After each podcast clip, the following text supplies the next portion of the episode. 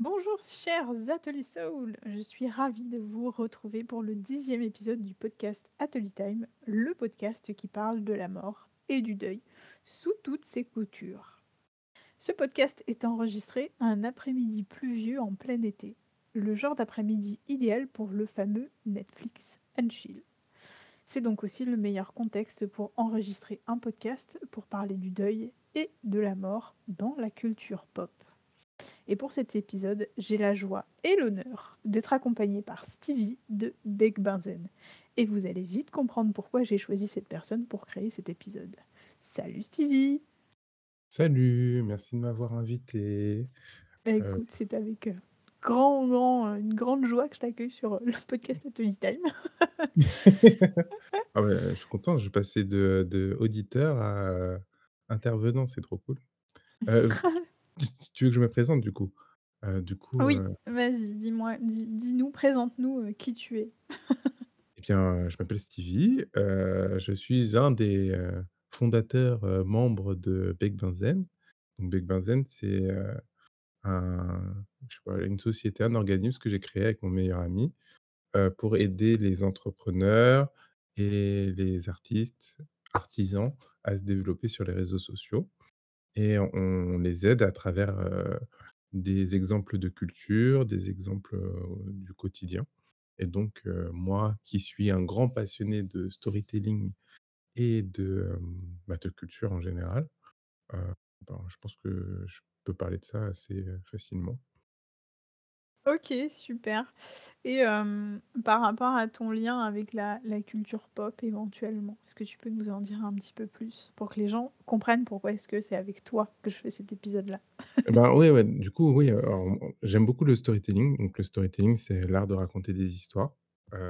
Pour ça, du coup, j'ai une base de données, je pense extraordinaire de je je me vante un peu, j'ai l'impression, mais extraordinaire de de films, de séries, de mangas, de musique, de de livres, enfin de tout ça, autour de la culture, autour de, ben, des histoires et donc je suis un grand passionné, de ça et du coup, tu m'as tu m'as parlé de ton podcast et du fait de parler de la mort dans la culture et je pense qu'il y a plein de choses à dire là-dessus. Carrément, merci beaucoup. Hem, en fait, aujourd'hui, avec Stevie, on avait envie d'aborder les sujets, heu, habituels du podcast, mais de façon un petit peu plus fun, voire carrément légère. En tout cas, on va essayer. Heu, au travers, en fait, de la culture populaire, c'est-à-dire des films, des séries, de la musique ou encore, même, des jeux vidéo, de la bande dessinée si, on a des références à vous partager. En fait, parce que c'est de la culture qu'on consomme tous les jours de nos vies et que, heu, ben, potentiellement, il y a, il y a un peu des messages, heu, cachés, il y a des réflexions à avoir. Y a en tout cas, on va essayer d'analyser un petit peu, les choses auxquelles on a pensé en créant cet épisode. Est-ce que tu as un sujet, Stevie, que tu as envie d'aborder là, tout de suite en premier là? Bah, ouais, bah, en fait, je voulais parler du, du rapport de la mort, dans le cinéma ou les séries. J'ai pensé à ça en là, dernièrement parce que je regardais, une série que certains doivent connaître ou pas, qui s'appelle «24 heures chrono». Donc c'est une série d'action avec, un personnage qui, se bat contre, des menaces qui, des menaces contre l'Amérique en gros et donc il est amené à tuer plein de gens et je me suis dit que, c'est une des rares séries où en fait, c'est en fait, on sent la difficulté qu'il a à enfin les morts sont sont impliquantes, tu vois? Genre les morts sont importantes, même s'il tue des gens, il n'en tue pas beaucoup Mais tu vois que chaque, heu, décès, chaque mort, chaque, heu, événement est un événement et je trouve que c'est, heu, aux antipodes de ce qu'on peut voir maintenant généralement, au cinéma où, le héros peut tuer, des milliers de personnes, je pense à John Wick par exemple et où, c'est pas une célébration mais on est en attente de ça, on est en attente de la mort la plus impressionnante et on on perd justement la valeur de de ce que c'est la mort en fait. Parce que, heu, on connaît pas forcément, heu, les ennemis, c'est des, heu, des personnes un peu sans visage et heu, qu'on réalise pas que, ben, c'est quelqu'un qui disparaît, Mmh, quoi. exactement et je trouve que c'est un c'est même un un s un sujet, enfin, c'est une une forme d'approche de la mort qui est hyper présente globalement. On peut même le retrouver, ben, on en parlait tout à l'heure dans les Marvel heu, dans dans un épisode des Marvel, il y a la moitié de la population, il me semble que c'est ça, la moitié de la population qui part en fumée. Donc tout le monde pense qu'ils sont juste ailleurs dans dans dans un ailleurs un peu hypothétique et en plus, il y a une dimension non définitive dans cette mort-là qui est un peu étrange parce qu'en plus, du coup, ils arrivent à faire revenir tous ces gens. Donc c'est assez fou et et en fait, moi, je trouve que ça pose un petit peu la question de, de, est-ce que ça ça entretient un peu le tabou autour de la mort et de, et de cette séparation un peu définitive qu'on peut avoir avec les gens, en fait? Je trouve que tu as pointé un truc qui est hyper intéressant parce que donc, heu, c'était Infinity War et Endgame. Dans Infinity War, lorsqu'il y a eu la ben, le moment, le le grand clap, le claquement de doigts là, heu et qu'il y a la moitié de la population qui a disparu on a senti à quel point c'était dur pour ceux qui étaient restés. Je sais pas si tu te ra tu tu as vu, heu, le début de Endgame, Ouais. mais il y a des personnages qui sont vraiment traumatisés par cet événement, heu, qui vrillent complètement, qui qui deviennent, qui deviennent un peu des des des vengeurs un peu. Donc on on voit déjà qu'il y a un certain poids, même si c'est vachement relativisé parce qu'on se dit: «Oui, ils vont revenir forcément», mais c'est à la fin déjà le claquement arrive à la fin du 1er film, donc tu as 1 an je crois qui passe entre les 2. Donc c'est-à-dire pendant 1 an, on est tous en train de se dire: «Mais qu'est-ce qui va se passer? Comment ils vont revenir? Comment ils vont faire?» et cetera. Heu et le fait qu'ils reviennent, ça implique énormément de choses dans l'univers Marvel. Dans le sens où, il y en a qui ont fait leur deuil, il y en a qui ont pas fait leur deuil, il y en a qui sont aussi juste super contents, il y en a qui ont refait leur vie. Tu vois, il y a plein de de d'implications qui ont été, un peu, tu vois, genre si tu fais pas attention, tu t'en rends pas compte, mais quand tu regardes toutes les séries, les dérivés et cetera, tu vois que c'est beaucoup plus problématique que juste, des gens qui disparaissent, un temps? C'est ça, c'est exactement ça. Je me souviens même qu'il y avait des gens qui étaient plus traumatisés par le retour des gens, en tout cas dans dans Oui. dans ces épisodes-là, qui étaient plus traumatisés par le retour des gens, parce que ça causait encore plus de problèmes que leur départ et heu, ne serait-ce que le choc psy psychologique effectivement quand tu as quand fait une partie de ton deuil et que tu as appris à vivre, heu, sans l'autre sans sans une personne, sans l'autre personne et cetera, que tu as refait ta vie ou quoi ou qu'est-ce, bah, en fait, ça doit être horrible, ça doit être terrible de revoir débarquer, ben, je sais pas, ton ton la personne avec qui tu étais marié pendant 20 ans, C'est heu, qui a disparu du jour au lendemain, heu, enfin voilà, heu, ç ça doit être ça doit être terrible.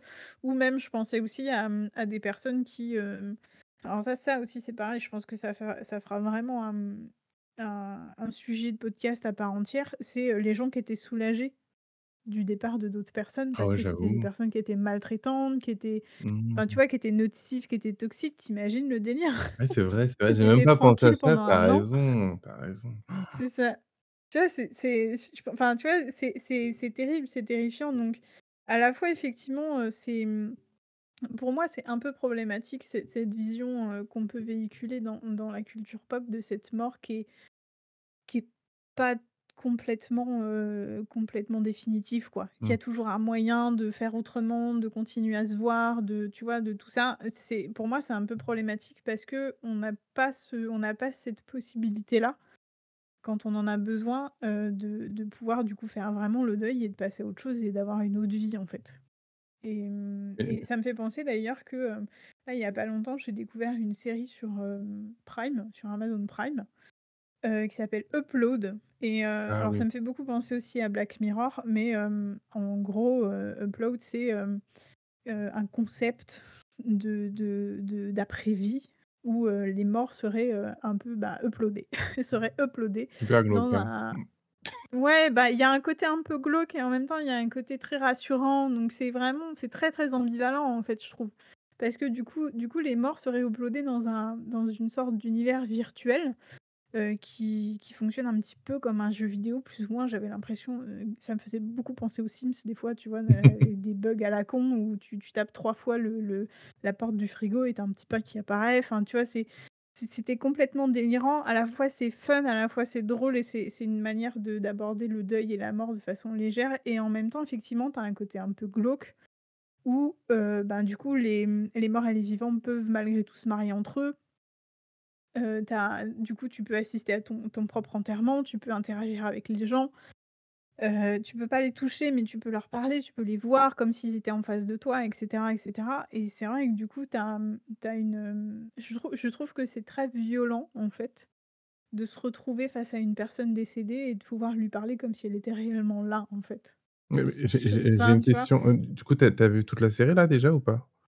Ouais, la 1re saison, ouais. Alors, est est-ce que alors moi, c'est un c'est un truc de de de de science-fiction dont qui a un grand débat, heu, pour s beaucoup de gens. Heu, tu vois, est-ce que quand ils sont uploadés, c'est on a copié leur conscience ou c'est transféré? Est-ce que c'est vraiment eux ou genre c'est une copie d'eux? Et genre la Je pen personne est je morte? pense que la s ouais, ouais, le je pense que la série pose un peu la question aussi. Mmh. OK. Je pense que parce que du coup, il y a il y a, mmh, i dans la série, ils cherchent un peu à la fois à, mmh, à recréer le corps un corps pour que, du coup, ré-uploader, une conscience, dans dans un corps, robotique certes, mais en tout cas, tangible, vivant pour qu'il puisse interagir avec les «vrais vivants» entre guillemets. Bah, c'est fou de dire ça. Non, mais oui, non, mais c'est ça, c'est complètement délirant et je trouve que ça pose tellement de questions, en fait. Mais il y a une autre série comme ça qui était sur Netflix, ah ah, j'ai oublié le nom. C'est horrible. Je je Oui, ça me dit ça me dit ça me dit quelque chose aussi. Mais c'est vrai qu'il y en a plusieurs, mais il y a Black Mirror aussi. Black Mirror Oui. qui fait, heu, dans plusieurs épisodes, en tout cas, qui fait, heu, qui fait beaucoup le lien avec des des possibles, heu, des possibles après, en tout cas une une une réinvention Mmh. de de la mort, du deuil, du du contact et du lien qu'on peut garder avec les morts, qui est qui est complètement délirante, quoi. Mmh, Altered Carbon. Ah, j'ai pas vu ça. Ah bah, te conseille, bah, du coup, heu, c'est des gens, heu, quand tu es riche, tu peux, heu, ton ta conscience dans dans une puce et du coup, si tu meurs, bah, on re on remet ta ta conscience dans un autre corps. Mais très vite, tu te rends compte que, genre, c'est une copie et c'est pas ta conscience. Donc en fait, le corps meurt, mais ton esprit, ton âme part et c'est une autre c'est une copie de toi-même qui revient, tu vois? Donc c'est pas toi. Pas complètement toi, ouais. donc c'est la mort, en fait, la mort est tout aussi définitive et et je trouve que c'est un truc qui qui est qui est, mmh tu vois, le fait qu'ils y répondent pas souvent dans les séries, c'est qu'ils ont conscience que, ben, il faut faut mettre un point définitif et heu, à à ce truc-là et pas dire que c'est vraiment toi qui est transféré. Mais mais je je pense que tous ces toutes ces histoires qui sont créées, c'est c'est avant tout pour une peur, la peur qu'on a de de se dire que de mettre un point final à à une vie, à nos vies quelque chose comme ça, quoi. C'est ça, exactement, c'est un peu sur ça que je voulais rebondir aussi. Je pense que cette manie de de rendre la mort, heu heu, un peu, heu, un peu drôle, un peu ridicule et puis, pas, pas définitive, c'est, quelque part, je sais pas, j'ai pas envie de dire que c'est contrer sa peur de la mort parce que j'ai l'impression que du coup, au contraire, ça ça, mmh, ça rend le truc encore plus tabou.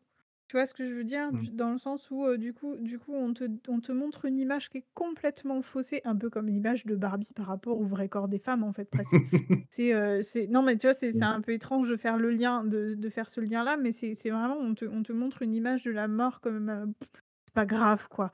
C'est pas grave, c'est c'est en plus, c'est même pas définitif, tu peux continuer à parler avec les gens après, machin, tu peux continuer à les voir ou ou c'est juste un moment drôle, un peu, un peu, un peu fun et un peu original à passer, machin et cetera. Alors qu'en fait, c'est pas du c'est c'est ça éloigne tellement la réalité. Mais est-ce que c'est pas ça le sujet? Parce que souvent les gens qui, regardent de l'art ou le cinéma ou les séries, ils sont là pour du divertissement et pas forcément pour la réflexion je sais que c'est un un truc, que j'ai souvent dans mon groupe d'amis qui me dit: «Oui, moi, je regarde, heu, le cinéma ou l'art pour pour me dé débrancher le cerveau et donc j'ai pas envie qu'on me ramène avec des problèmes terre à terre ou de des réalités qui me dérangent». Donc me dire que, heu, par exemple, bah, la mort et me montrer tout le poids de la mort et me montrer ma finitude, c'est quelque chose que j'ai pas envie de voir parce que ça va casser mon divertissement. Mmh, ouais, mais à ce moment-là, du coup, tu es pas tu es pas obligé de te confronter à des, mmh, à des œuvres qui en parlent et qui abordent le sujet, tu vois? Ouais, mais tu peux le détourner. Enfin, le détourner, c'est que, heu, c'est rassurant, non? Tu vois?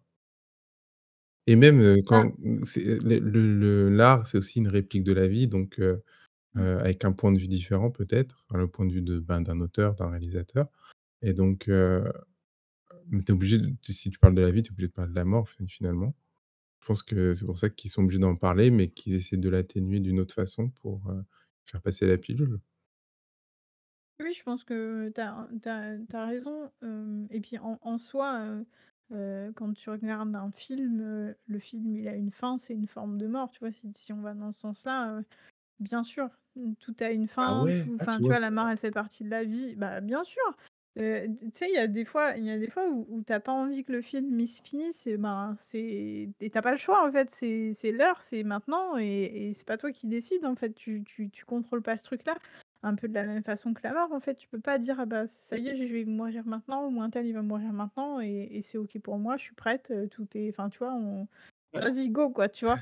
C'est pas possible! Eh non, c'est Il y a des fois, c'est tu as pas vrai, envie. c'est vrai. Non, mais c'est vrai que ce que tu dis, j'ai pas trop ça pour les films, mais c'est vrai que, tu vois, pour les séries et les livres, j'ai C'est vachement vrai. ce truc-là où, heu, quand quand tu vois que tu arrives vers la fin, là, tu commences à avoir un petit, heu: «Aïe, aïe, aïe, ah là là, ça c'est bientôt fini, je veux plus suivre mes personnages préférés». Tu as envie de savoir ce qu'ils Voilà. deviennent, tu vois? Et puis même en même temps, tu as pas envie de exactement savoir parce que tu tu vois, tu tu sais, c'est ils vécurent heureux et eurent beaucoup d'enfants, tu veux pas savoir, C'est exactement ça! C'est exactement ça non, et et combien combien de personnes ont ont été, un peu angoissées de de de de commencer le dernier tome d'Harry Potter Ouais, en ouais. sachant que, ben, c'était la fin et qu'après, ben, on n'en parlerait plus et que enfin, tu vois?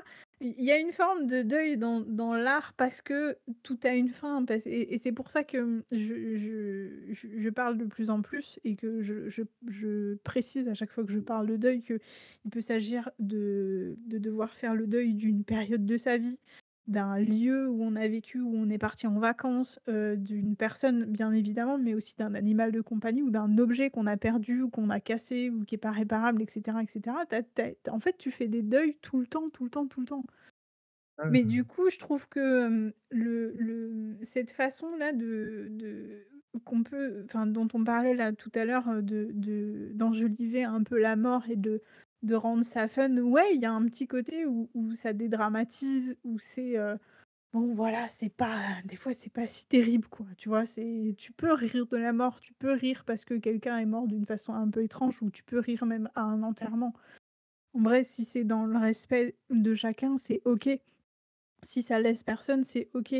Mais je je trouve que, ce ce truc-là de la mort dédramatisée, elle est trop, en fait et elle est banalisée et hem, l au même titre que la violence, en fait, dans les films ou dans les séries, elle est ultra banalisée et on voit tout, on est habitué à tout voir les détails de d'une d'une césarienne sans anesthésie, Oh! heu, du tu vois, d'une exécution, heu, enfin, tu vois ce que je veux dire? C'est on est habitué à voir le gore, à voir la mort, mais on en fait, on on entretient cette fascination et en même temps cette peur et en même temps c c'est une banalisation et mais du coup, ça ça tra fait pas complètement travailler sur notre peur. Enfin, tu vois?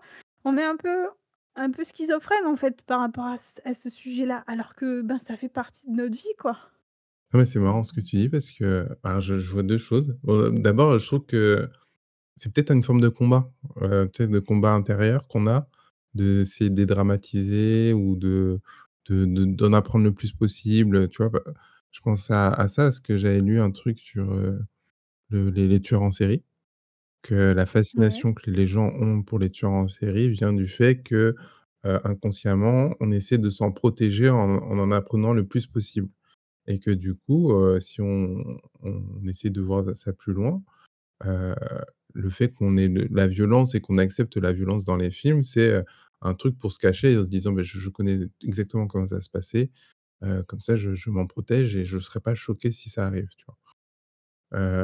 donc je pense qu'il y a un truc comme ça ou une forme de combat, tu vois? Genre, on dédramatise ou on on rend ça beaucoup plus, direct et franc pour ne pas se confronter à cette réalité et combattre ce truc, qui nous fait si peur et ouais, c'est une forme de combat. Je sais pas si tu Oui, je pense qu'il y a il y a un peu de ça. Moi, sur j'avoue que sur les on on extrapole un petit peu, mais mais c'est pas grave. Moi, sur les les, mmh, les tueurs en série, j'avais plus l'impression que c'était une forme de catharsis. et hem, donc on entretenait de la fascination de de de ces personnes-là parce que nous, on on l'a pas fait. On on sait pas ce que c'est, tu vois? De donner la mort, de Mmh. tu vois? On s'y autorise pas et en même temps, ben, c'est un c'est la peut-être que ça fait partie un petit peu de de la partie sauvage de l'humain, tu vois? Heu, Ah! quand il quand il se défend ou quand il doit se nourrir, ben, il tue. Nous, on a plus ce rapport-là à la à la à la mort, tu vois? On on Mmh. n'est plus obligé de de se battre physiquement pour obtenir un peu de nourriture ou, heu ou, un territoire ou peu importe, tu vois? On nous, on on paye et c'est tout, quoi, tu vois? Ah ouais, ah non, je Au pense pas pire au je pense pire, on s'insulte, mais tu vois? Mais est-ce que est-ce que enfin, je sais pas, Ah, je je sais je pas, pense pas je je ça pose la parce question. que, souvent les tueurs en série, on on te montre le côté, loin de nous. Dans le sens où ils ont des réactions et des logiques qu'on ne comprend pas. Tu vois? Genre qu'on ne comprend pas, on essaie de te les expliquer, mais même si on te les explique, tu es en mode: «Mais tellement loin par rapport à moi, comment je fonctionne» que, heu, je peux pas m'imaginer faire ça. Mais juste, tu dis: «Mais est-ce que que je pourrais repérer quelqu'un comme ça?» parce que, souvent le prémisse d'un tueur en série, c'est que la 1re fois que tu le vois, tu dis: «Il a l'air normal» et en fait, petit à petit, tu rentres dans ce qu'il fait dans son quotidien, tu vois des petits indices, tu dis: «Putain, mais comment ils ont pas vu les indices?» et ces indices-là, moi, est-ce que je les verrais si ça arrive dans mon quotidien? Et donc tu tu as une forme de OK, de protection de: «Est-ce que si demain, je vois ces indices-là, que je pourrais me dire: "OK, c'est peut-être dangereux, le mec est bizarre"?» tu vois? Genre Dahmer, il y a eu beaucoup de gens qui ont dit: «Mais qui qui était être hy hyper horrible» et je trouve que c'est une certaine distance avec la mort, là là-dessus aussi, pour revenir sur le sujet. Mmh. Mais les les, heu, les gens avaient souvent la tendance à dire: «Oui, mais comment ils ont pu se mettre dans des situations pareilles?» Ça, c'est clair que moi, j'aurais jamais suivi un mec comme ça, tout seul, dans la nuit, le soir, je serais jamais rencontré avec un mec, tout seul la nuit. Enfin, tu vois? Il y a plein de trucs où les gens ont pris de la distance pour se protéger. Pour se dire: «Oui, OK, ouais». Je vois ce que tu veux dire. Tu as un peu l'impression, du coup, d'avoir des des outils, des clés Mmh. pour te pour éviter ce genre de situation. Ah, mais du coup, est-ce que,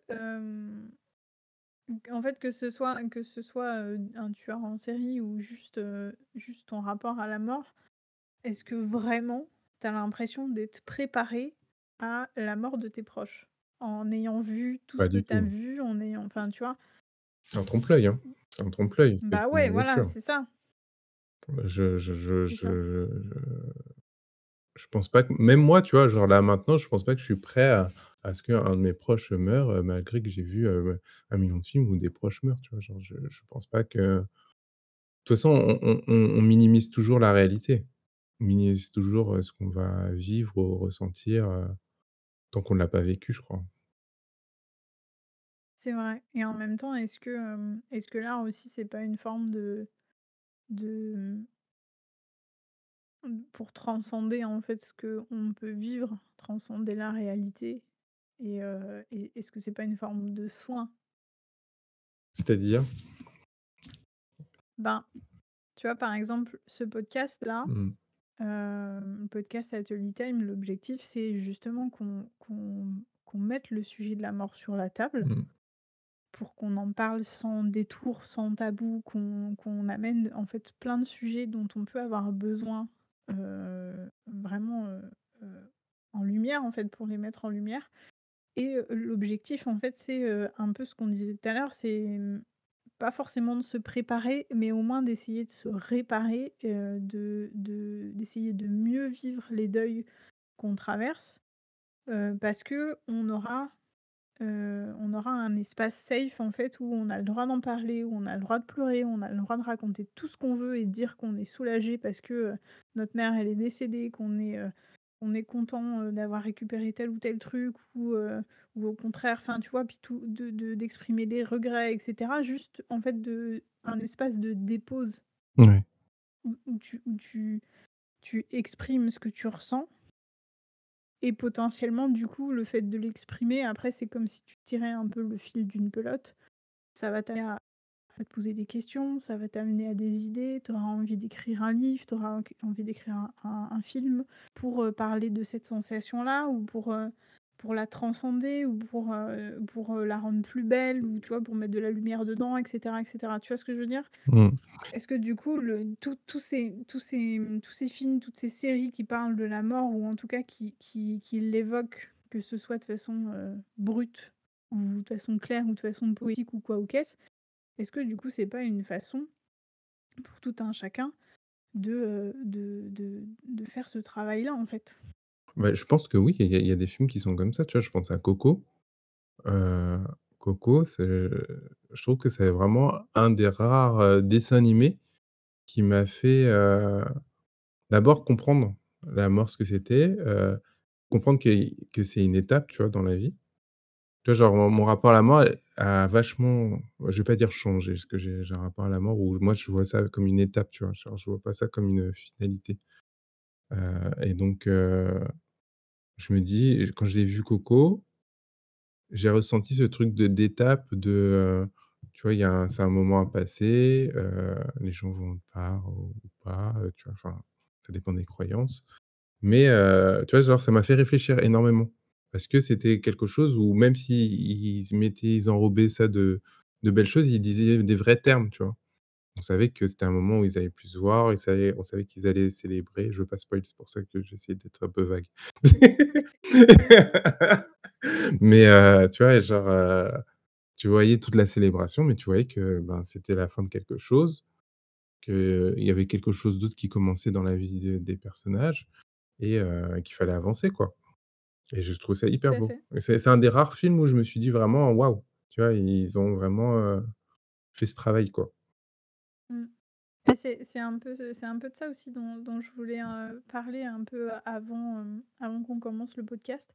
C'est, en fait, pour moi, il y a vraiment une différence entre les œuvres comme Coco qui, heu, cherchent, à créer un univers et à rassurer parce qu'on la mort, elle est plus si inconnue que ça, Mmh. à travers des croyances et des histoires comme comme celle de Coco. Heu, où où où en fait qui enfin ça fait partie des croyances mexicaines, mais mais il y en a plein d'autres qui Mouais. sont plus ou moins rassurantes et qui correspondent plus ou moins et et heu, tous tous ces autres films du coup où, heu, on a une vision de la mort qui est, hem, Banalisé, ouais. qui est banalisée, qui est soit violente, qui est ridicule, qui est et et en fait on n'en fait pas foi, quoi. On Mmh. n'en fait pas foi, on c'est pas un acte c'est un acte banal en fait, c'est c'est juste, ah ben, heu, lui c'est un c'est un c'est un violent, heu, l'objectif c'est de le tuer même dans les jeux vidéo, hein. Dans les jeux vidéo, bah, on on parlait de Baldur's Gate avant de de de Mmh. lancer l'enregistrement, bah, le b enfin, il y a des fois où tu rencontres un pauvre gars, il va te dire 3 mots de travers et ton objectif du coup d'un coup c'est de le tuer. C'est en fait c'est ça, c'est une espèce de d'antinomie en mode, heu, Ouais, mais espèce je trouve que justement Baldur's. Gate Baldur's Gate, il y a ce truc où tu parles aux gens et donc heu, c'est pas des des inconnus. Tu vois? Tout le monde a un nom, heu, quand tu tues quelqu'un, ça peut mettre fin à toute une ligne du jeu. Tu vois? Par exemple, si si tu tues, un mec random dans une dans une ville, que tu reviens, heu, je sais pas, 3 jours après dans la même ville et que tu essaies de faire une quête et ben, le mec tu l'as tué et ben, tu peux plus faire ta quête et donc il y a un truc, il y a un rapport à la mort où tout de suite ça prend de l'ampleur.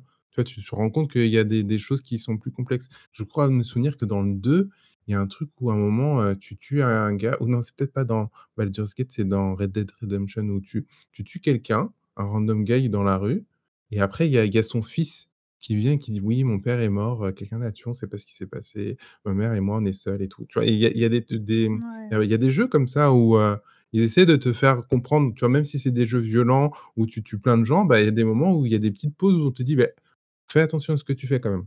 Tu vois? Heu, fais Mmh mh. attention, ça. ça a du poids et c'est pas juste anodin. J'ai j'aime beaucoup, dans les histoires où on arrive à à montrer du divertissement.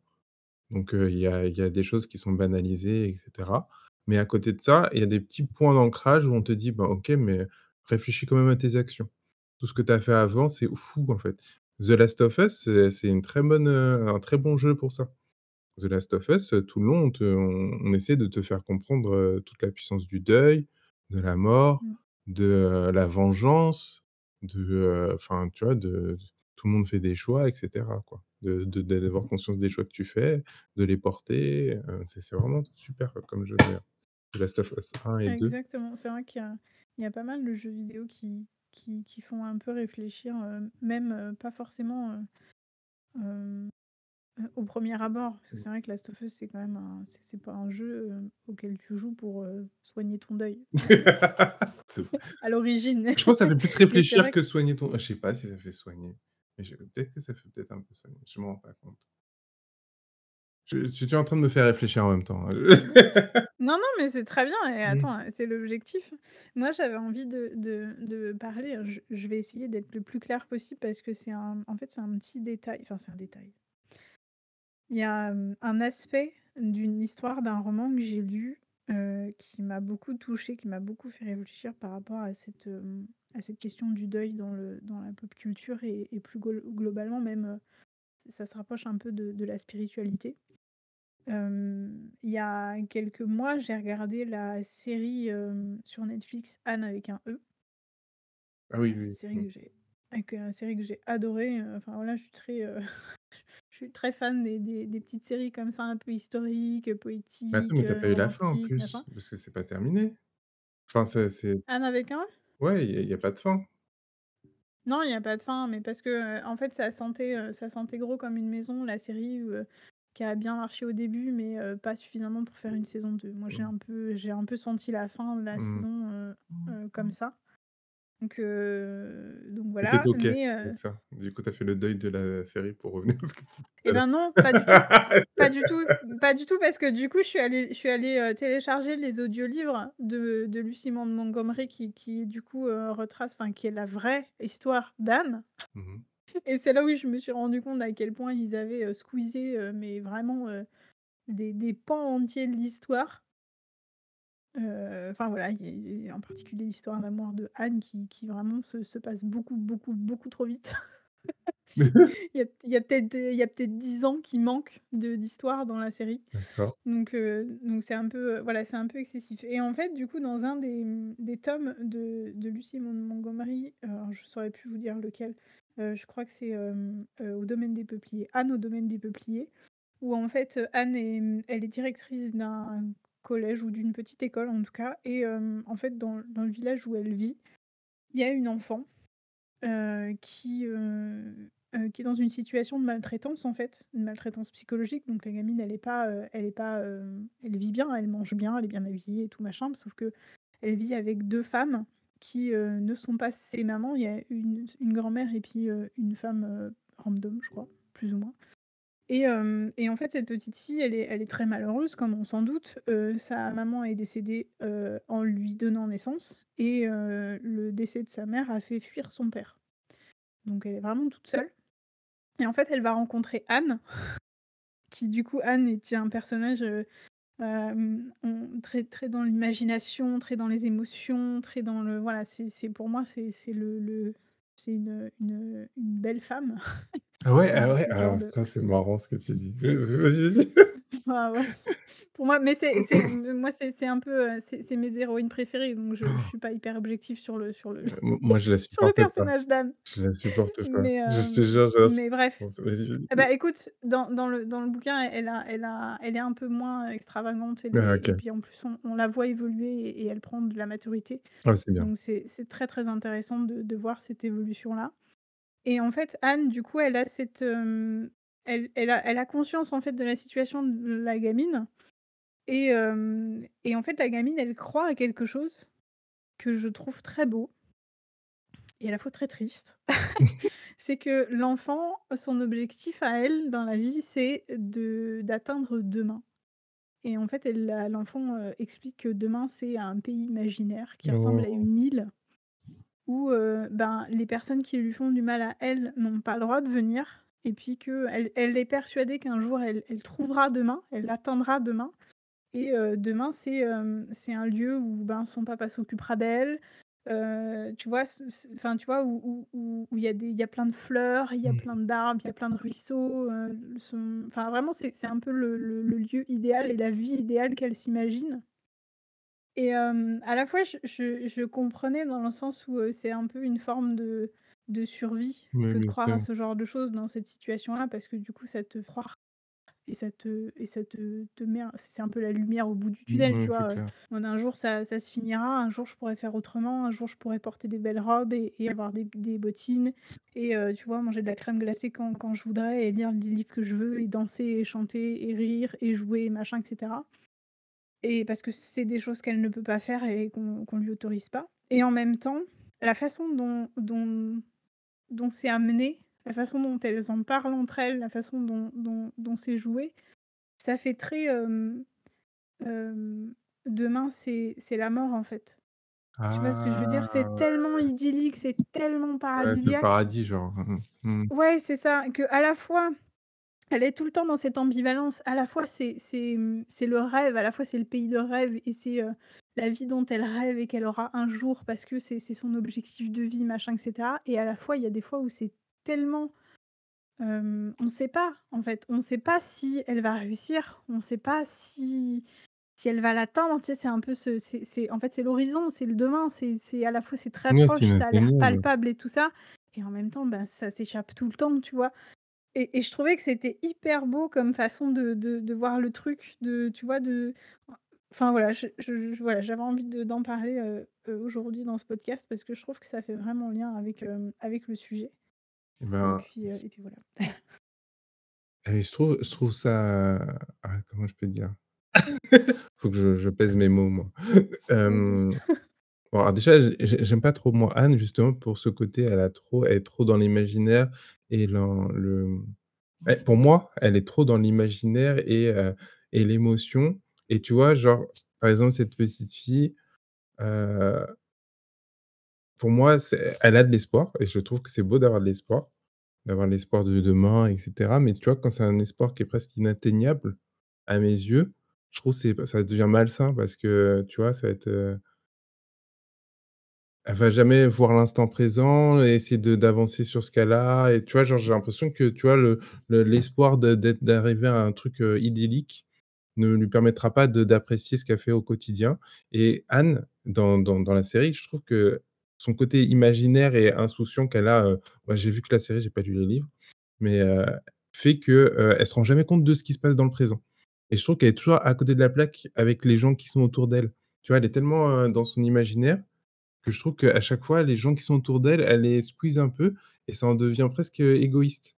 Alors c'est l'impression que j'en ai eue quand j'ai tu vois, genre je je peux comprends, comprendre que tu sois pas je comme ça. comprends carrément. Non, non, mais je comprends carrément ce que tu es en train de dire parce que là, du coup, tu as tu es tu es restée attachée à la vision de Anne dans la série Ouais, et ouais. vraiment dans dans le livre, le le, mmh, Anne au domaine des peupliers, ça doit être l'avant-dernier, je crois, ou le dernier. Non, c'est l'avant-dernier parce qu'après elle se marie quand même. Mais, heu, oh punaise, je spoil! Grave! Tu as balancé ça comme ça, genre? C'est pas grave, c'est pas grave. Non, mais bah, de toute façon, on on s'en doute tous, hein, une petite histoire comme ça, ça se finit par un mariage, hein. Mais vous Non, savez ça pas nous avec est qui. pas, ça ça ça se trouve, elle aurait pu Vous finir, pas avec qui. heureuse toute seule, je suis pas d'accord. Hem, non, mais du coup du coup, vraiment, Anne Anne au domaine des peupliers, heu, c'est une Anne qui a fini ses études, qui a eu, qui a eu, plusieurs amoureux. Mmh. Tu vois? Qui a vécu en colocation, qui a appris à se débrouiller, à, mmh, à à gagner de l'argent par elle-même pour finir ses études et cetera et cetera. Donc c'est une Anne qui a grandi. C'est une Anne qui est beaucoup dans la compassion et dans le le, mmh, vraiment le le soutien à l'autre, elle est très, très maternante, mais maternante dans la dans une très grande bienveillance, en fait. Je OK. trouve que c'est ce ce personnage-là est vraiment très, très intéressant et très inspirant, en tout cas. Et et en fait, elle voit, le ce ce ce cet imaginaire du demain de de la petite fille comme étant une sorte de mood board pour sa vie future. Et c'est comme ça qu'elle va l'accompagner. Elles vont même, hem, en toutes les 2, elles vont même, heu, créer une carte de demain, tu vois? Où où du coup, il y a il y a y a certains certaines villes, certains villages avec la maison de untel, heu, tu vois? Le le marchand de glace de machin, enfin, tu vois ce que je veux dire? Et hem, elles vont effectivement créer ce cette espèce de mood board pour la suite et Anne va accompagner, heu, ce personnage-là vers demain. OK. En fait, dans dans le dans dans dans le le ce roman-là et heu, donc elle va faire plein de choses pour essayer de de recontacter le père pour que lui vienne pour la récupérer, machin et cetera. Hem, mais hem mais il y a vraiment une espèce de quête OK, ouais, ouais. de de de meilleur, de tu vois, Oui, c'est mieux et ça reste pas au et en au même temps, domaine de c'est l'imaginaire et du rêve, c'est vraiment ils font des choses concrètes, heu, pour, heu, Oui, pour toucher voilà, du c'est doigt ça, le demain. c'est OK, ça, ouais, ça va alors. c'est ça, Parce que tu vois, je c'est ça. je quand on voit que la série la série, heu, enfin voilà, je tu tu Ah mais si, sens tu vas-y, vas-y, non, mais tu sens exprime-toi le sur la série. détracteur tu sens le détracteur. Non, mais en la série, je l'ai je l'ai même pas fini pour te dire tellement ça ça m'a agacé. C'était ce truc où, heu, elle était souvent, heu, près des gens et elle les embarquait dans son rêve. Eux, ils étaient complètement au autre part, tu vois? Et heu et donc je trouvais ça trop égoïste de sa part parce que tu vois, elle faisait pas attention à leur souffrance, à leur mal-être, heu, mais elle, elle était dans son délire, tu vois? Et donc au bout d'un moment, elle était en «Bah, vous comprenez pas ce que je vis? Bah, je comprends pas. Pourquoi vous vous comprenez?» toujours «Mais Je comprends, je je vois ce que tu heu» veux dire. Mais tu vois, pour moi, en, vraiment, je pense que, je enfin, je suis mais j'ai envie de je lire les j'ai livres beaucoup maintenant. aimé. J'ai envie de lire les livres, Eh bah, c'est ouais, je je intéressant. comprends. Je comprends parce que parce que vraiment on a on a une Anne qui est complètement différente et qui, du coup a des réflexions et des prises de conscience qui sont hyper intéressantes et qui sont beaucoup plus travaillées, même quand elle est enfant où, heu, du coup on a toute sa période, hem, où elle est à l'orphelinat, Mmh. où tu vois, du coup on a vraiment ce ce ce toute toute sa vie dans Oui, le mais détail. Mais par contre, ce que tu tu dis qui est juste, c'est que je trouve que, heu, c'était un moyen de survie. Tu vois, elle était comme ça parce que c'était un moyen de survie quand elle était jeune, tu vois? Genre, heu, elle a vécu des trucs qui sont durs pour elle et donc, heu, se cacher dans son imaginaire, tu vois, c'était un moyen de de de tenir son quotidien et donc, heu, donc je je je réalise ça aussi, hein, mais, heu, c'est vrai que c'était pas facile. Genre, je me disais trop pour son entourage, ça doit être compliqué. C'est ça et en même temps, moi je trouve que c'est, mmh, c'est ouais, c'est vraiment ça, c'est sa manière à elle de survivre parce qu'elle, elle a eu besoin de l'imaginaire, de de transformer en fait finalement par l'art, Mmh mh. tu vois? Par le fait de créer des histoires, le fait de créer, des des romans et cetera. Hem, un petit peu, ben, transcender son passé, de tu vois, de le mettre en lumière, d'imaginer autre chose, de Ouais. Et en fait, je pense que ça fait du bien et en fait, je fais le lien là, maintenant, en en, parlant, ah, c'est un peu ce que je fais et ce que je voudrais faire avec Atelier. C'est, heu, transformer un peu la douleur, transformer les difficultés pour les mettre en lumière et heu, du coup, offrir aux gens, en fin de compte, une, œuvre, une création, mais une œuvre, heu, qui du coup permette de, transformer un peu le rapport à la mort, mais aussi le rapport aux souvenirs. Quand c'est des souvenirs qui sont un peu difficiles et ben, tu vois, on peut les transformer comme ça, en fait, par l'histoire, par le le l'imagination, par tout ça, en fait. Mmh. Ouais, non, mais je vois, je vois totalement. Mais de toute façon, je pense que l'art, heu, en général, c'est un moyen de qu'on a de De propager, nos nos nos visions. Tu vois, moi moi, je sais que, par exemple, Bec Benzen existe avant tout parce que je veux donner la parole à ceux qui heu, pour moi, j'ai l'impression qu'ils qu'ils peuvent pas la donner, tu vois? Ou qu'ils ont du mal à la donner ou à la propager et c'est un truc où, heu, c'est une obsession, tu vois? Genre de me dire, heu, je vais leur donner des moyens de s'exprimer et et donc toi, tu vois, c'est ta façon et je pense que chacun a sa façon à travers, son art et sa son Ses capacités, ses compétences de s'exprimer et d'exprimer, ce qu'il veut, quoi. Exactement. Très beau. C'est très beau et et et ça et ça ferait, heu, une excellente conclusion de de ce podcast, je trouve. C'est vrai qu'on a parlé Oui. de de de plein de choses, heu, très chouettes. On on a un peu exploré, en fait. Donc c'est plutôt, c'est plutôt chouette. Moi, j'ai beaucoup aimé, ce moment-là avec toi, Stevie. Je sais pas toi ce que tu en as pensé? Ah si, si, c'était très bien. Merci encore, pour l'invitation, je reviens quand tu veux, ça y est, ça y est, je je je m'incruste. Ah bah, écoute, avec grand plaisir. Si à un moment donné, tu as envie, heu, tu as des sujets qui te qui te pop ou ou même si tu as envie de de raconter un peu toi ton expérience ou ou heu, des anecdotes que tu as pu vivre ou entendre et ben, c'est avec grand plaisir. Heu, voilà, je je vous partage il faut que je prenne l'habitude d'ailleurs de partager les prochains sujets des podcasts pour que les gens aussi puissent interagir Ouais, vrai. un peu plus avec moi. Ce serait pas mal.